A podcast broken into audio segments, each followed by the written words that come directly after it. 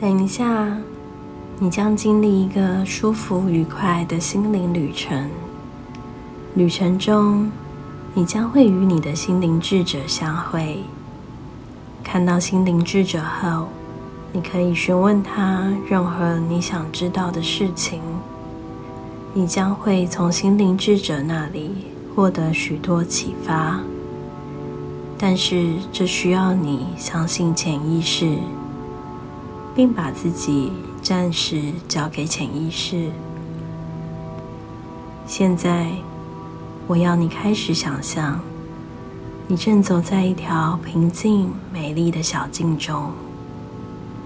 小径两旁都是令人舒服、愉快的景致。你直行的走着，平静、安详的走着。你发现自己越来越舒服，在小径的尽头出现了一个让你觉得美丽、放松的地方。这个地方可能你来过，也可能有点陌生，但是它是一个让你觉得放松、舒服的地方。它是属于你的心灵殿堂。没有你的邀请，其他人都无法到达。花一点时间去熟悉这一个地方，去试着用你的视觉、听觉、嗅觉、触觉和你的心灵，去感受这一个美丽、舒服的地方。闻一闻这里清新的空气。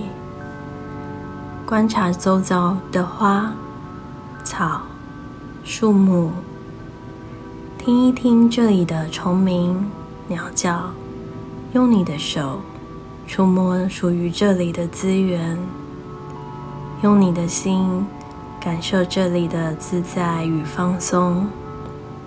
这是一个你感觉安全、舒服、可以尽情探索的地方。在这一个属于你的心灵殿堂，不妨找一个让自己感受舒服、安全的角落，让自己坐下。现在，把你的目光转向心灵殿堂的入口处，你会看见智者正要进入你的心灵殿堂。他可能是男人，可能是女人。可能是个小孩，或者它是一个圣洁的光。它不一定有形象，但是你一看就知道，因为它让你相信，让你觉得安全，让你感觉到舒服、放松。你一眼就能辨识出心灵殿堂的智者。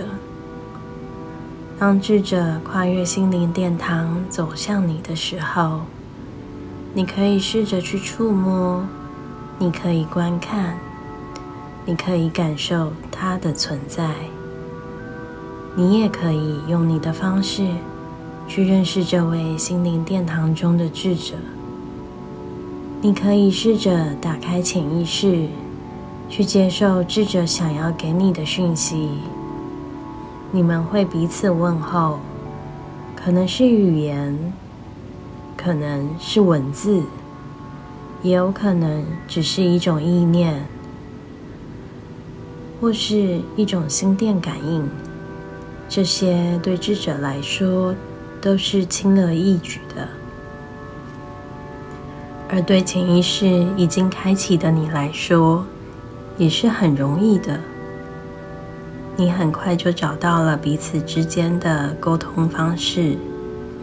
智者是来服务你的，他会用你的方式与你沟通，用你的习惯给你一些建议。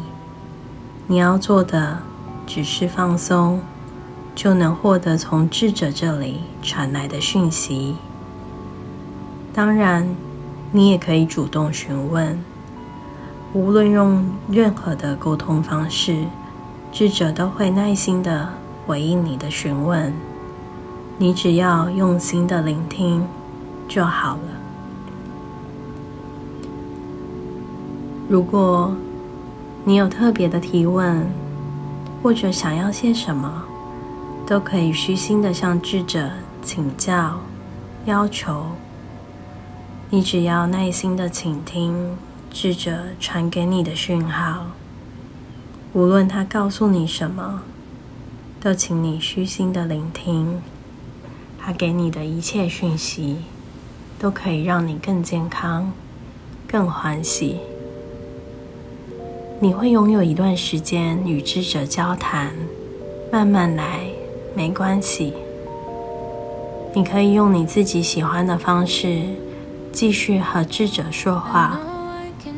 你需要知道，你随时都可以用愉快的轻松心情来到这个属于你的心灵殿堂，让智者陪伴你，聆听你。